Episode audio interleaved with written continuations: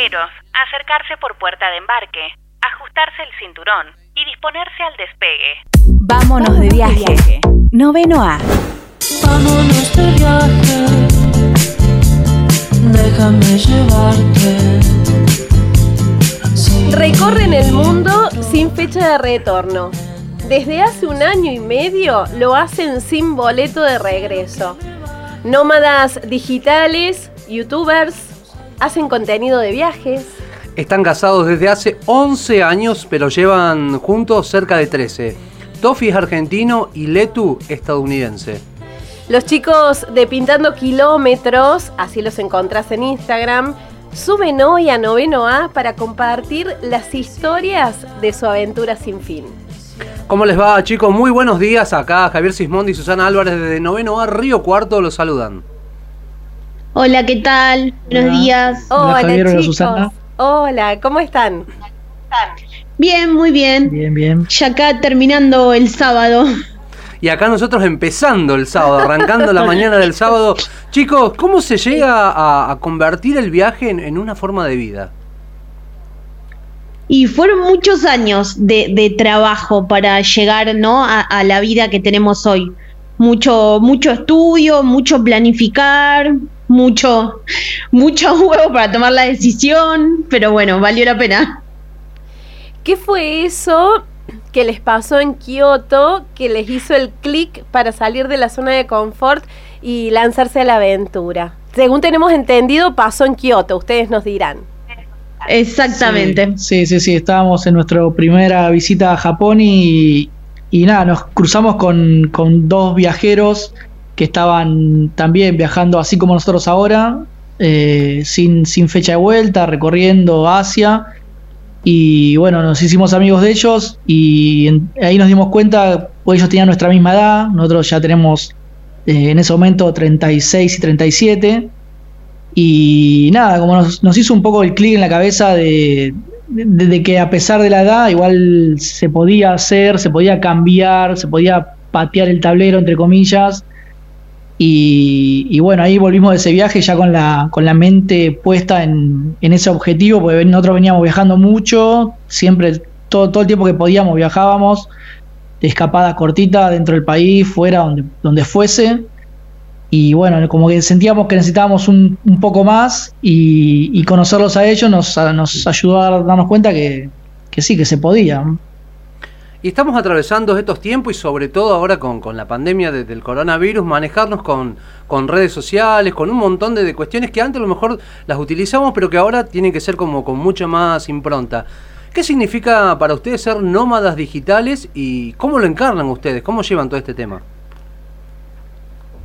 Y nos llevó, eh, al principio cuando, cuando salimos de casa, como que salimos con un plan que dijo, bueno, nos vamos con los ahorros, nosotros vendimos todo, pero después en el camino como que empezaron a aparecer eh, algunas oportunidades y bueno, hoy en día nos encontramos ya trabajando de lunes a lunes, porque uno cuando es freelancer labura el doble. Y bueno, como que fuimos adaptando también nuestras carreras a, a volcarlo a la parte digital y bueno, hoy en día ya cada uno trabaja en lo suyo y en proyectos simultáneos. Sí. A veces son 12 o 14 horas por día que estamos trabajando. El, ser nómada digital es el, poder, eh, bueno, al menos nosotros lo vivimos como poder trabajar de donde sea que estemos mientras tengamos buena conexión a internet. Y bueno, eso nos da la libertad de, de, de poder estar donde, donde queramos.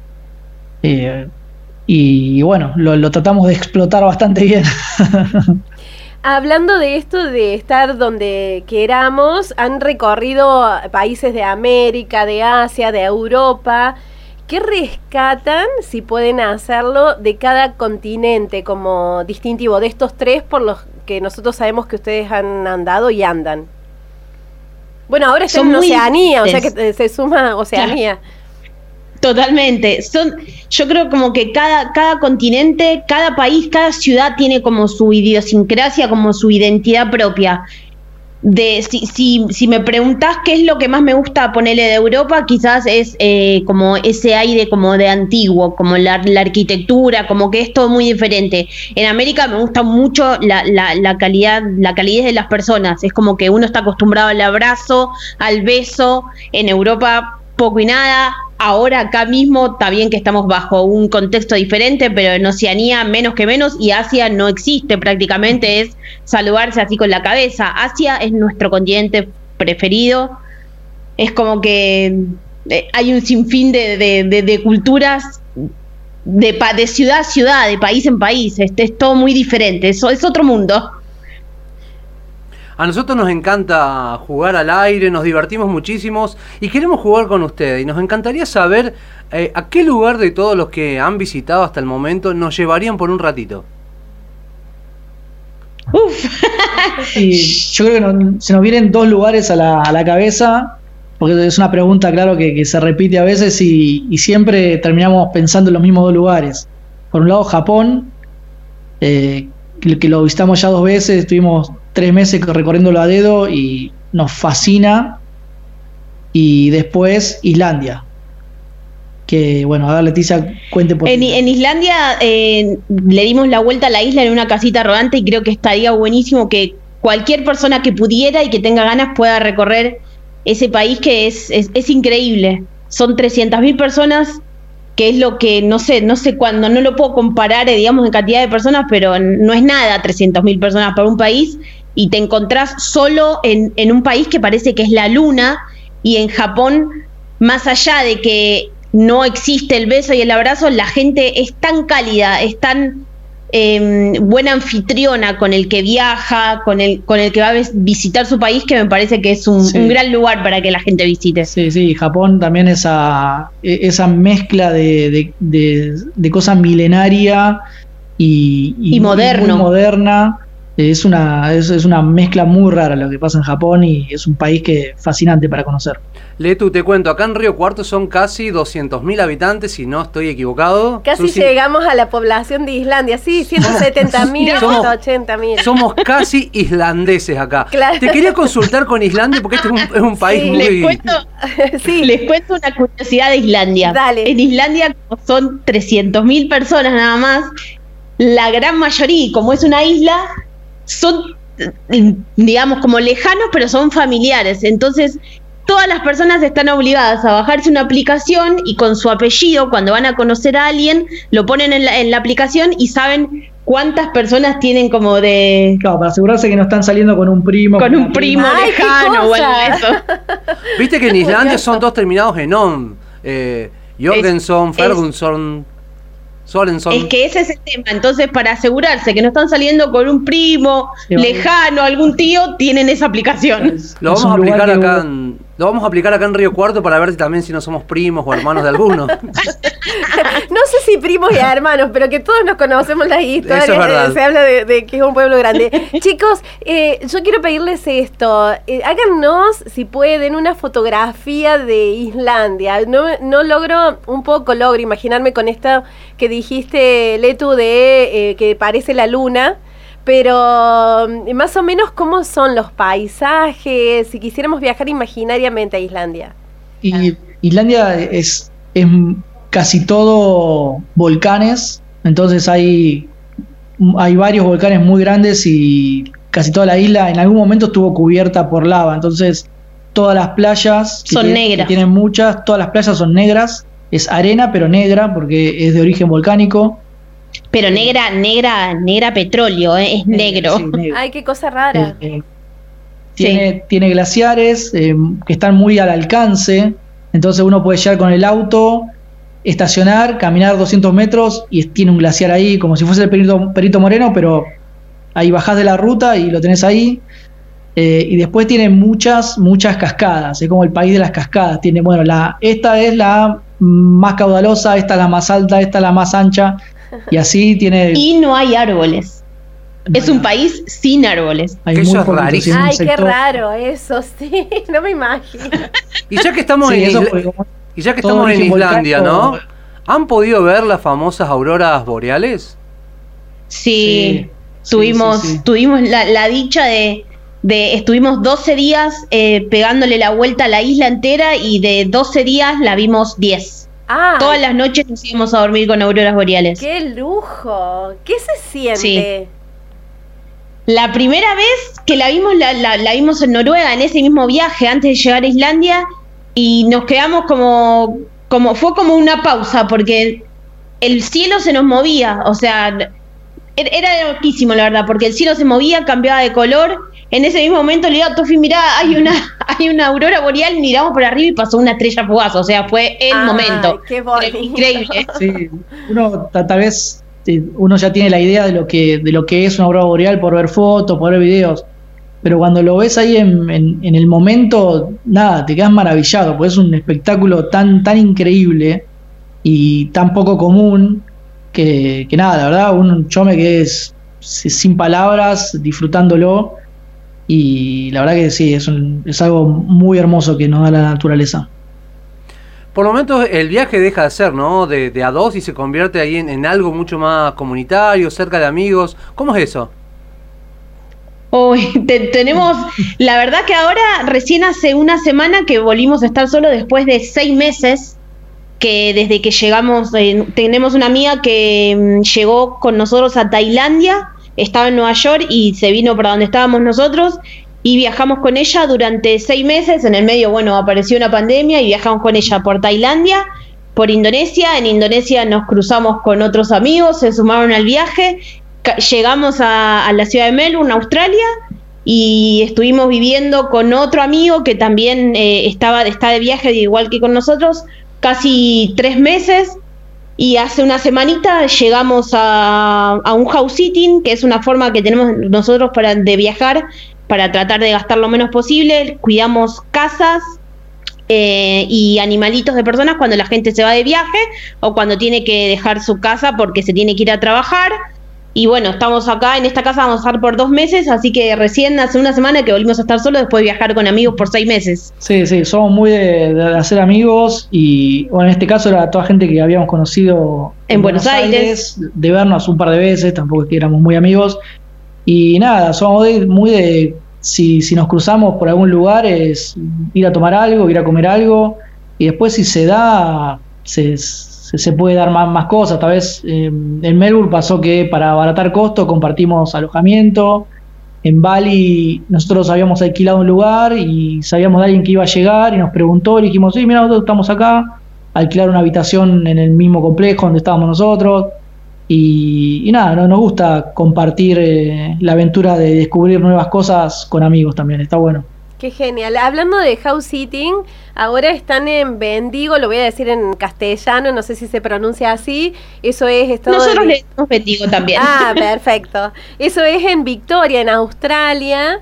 Eh, bueno, ahora Sí. cuéntenos un poquito de ese lugar. eh, están cuidando a Benito, que es el perrito de ahí de la casa, me parece. ¿Cómo está todo por ahí? Sí. Sí, sí, y a- mañana hace una semana que llegamos, va a ser una semana. Eh, acá en este en, en Bendigo está todo bastante tranquilo, porque está en Victoria, pero está no está en la zona donde hubo un rebrote grande ahora. Salimos justos de la ciudad. Y nada, acá es un pueblo muy, muy tranquilo, calles anchísimas, veredas muy anchas, casas todas con patio, casas bajas de planta, de una sola planta. Es un, un lugar así muy, muy tranquilo, muy comunitario. eh, no sé, la verdad que es una parte de Australia que no habíamos visto todavía y, y está bueno, es muy lindo para vivir.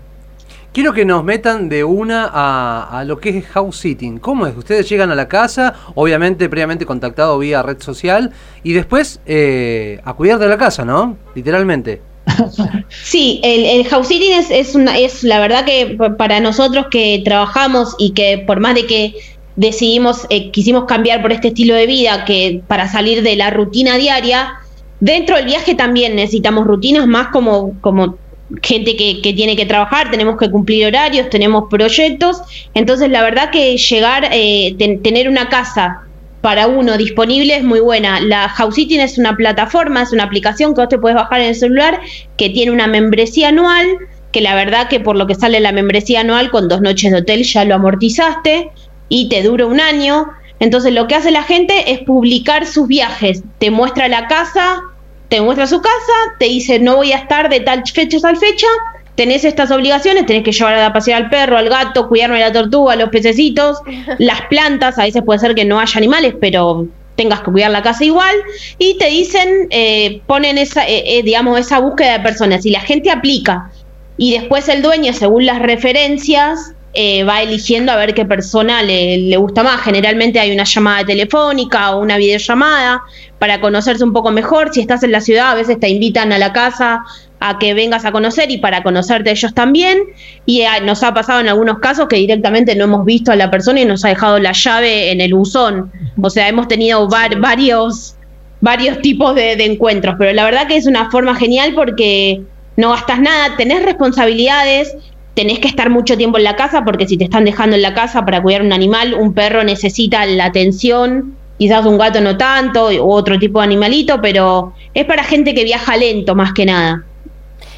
¿Se imaginan echando raíces o ya no hay opción de esto? ¿Cómo sigue después de Bendigo la vida de ustedes dos? Y la verdad que eh, en general no lo sabemos y ahora en tiempos de, de pandemia menos lo sabemos. bueno, claro, estamos todos en la misma en tiempos de pandemia. Claro, por ahora vamos a estar acá en Australia. Primero Australia tiene cerradas las fronteras también, o sea, no se puede salir. Eh, así que es probable que estemos acá unos meses más. Y no, pero pensar en echar raíces toda, todavía no lo pensábamos. Sí, seguramente en algún momento lo vamos a hacer, no somos unos negados. Em, pero, pero por ahora no. Yo conocí una pareja de holandeses que eh, andaban en una casilla rodante por Europa, eran jubilados ya y seguían rodando por, eh, por el mundo. Así que, ¿quién les dice que ustedes repitan una historia así? Sí, sí, es, es el plan. La casita rodante es el plan para recorrer América, así que no, no lo vemos, no lo vemos muy lejano. Y esta pregunta va para Letu, que es estadounidense. ¿En dónde aprendiste a hablar tan bien el español? Lo que pasa que eh, nací en Estados Unidos y a los dos años mis papás decidieron volver a Argentina y nada, viví, en realidad tengo ahora tengo 38 años, viví 36 años en Argentina, o sea que mi pasaporte solamente es de Estados Unidos, yo soy más argentina que el dulce de leche. Claro. Me hace acordar mucho Letu a Kevin Johansen, que nació en Alaska, tuvo un tiempito en Alaska y después se vino a la Argentina. Eh, pero él siempre tiene algún recuerdo de es Alaska. el- No te escuchamos. Es en los papeles nada más, esa la procedencia.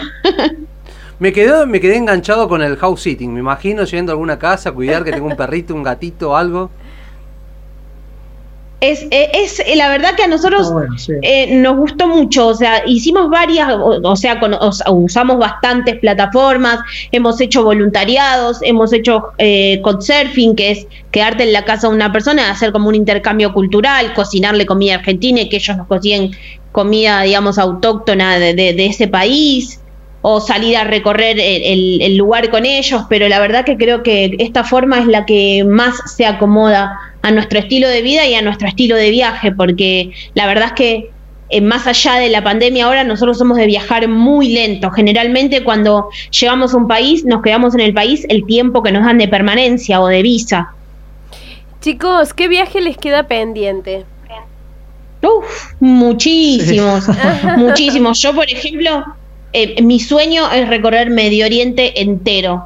Pero bueno, mm, mi pasaporte a veces no, no, no permite el ingreso a algunos países, pero supongo que en algún momento volveré a Argentina, me haré el pasaporte argentino, me nacionalizaré, me naturalizaré como argentina y volveré sin dudas a recorrer Medio Oriente. Eso es algo que lo tengo como pendiente y te- tenemos muchos viajes, la verdad. O sea, Sí, queremos, sí. queremos pasar un tiempo en Hawái, no, no, nos gusta mucho la idea de vivir en una isla. Es, mucho. Canadá, está- sin dudas. Está en la mente. Eh, Y bueno, África no conocemos, así que África te- también. Lo bueno, lo Es bueno que ahora están en una isla. más conoce, el mundo más grande se hace. Lo bueno que ahora están en una isla que es inmensa como es Australia. Inmensa, inmensa, sí. Lamentablemente con todo el tema de la pandemia está todo bastante cerrado y no pudimos movernos todavía mucho. Eh, pero bueno, ya la idea ahora es empezar a movernos y después de este sitting cambiar ya de, de estado, ir a al menos ir a Sydney o ir a Queensland para poder ver canguros, porque todavía no tuvimos la dicha de ver canguros. Te iba a preguntar si habían visto canguros. Te iba a preguntar si habían visto sí, canguros. ay, bueno, no, tienen, no pueden irse a Australia sin ver canguros. No, entre, no. nosotros, entre nosotros decimos que todavía no estamos en Australia. Hasta, Hasta no- que no veamos un Sí, canguro claro. no estamos en Australia. Claro, claro. Chicos, muchísimas gracias. A ver si con el testimonio de ustedes se anima a alguien que esté escuchando y se lanza esta Ojalá. aventura de, de recorrer el mundo que está más que interesante. Ojalá, y bueno, y nosotros vamos dejando registro de, de todas nu- nuestras cosas que vamos haciendo, no a diario, pero con lugares que conocemos en YouTube y, al, y al- probando, qué sé yo, comida de algunos lugares, así que los invitamos a todos a suscribirse al canal, que nos encuentra como pintando kilómetros y quizás eso es un ayudín más para salir a la ruta. Tofi y Letu, les dejamos un cariño muy grande aquí desde la ciudad de Río Cuarto, Córdoba.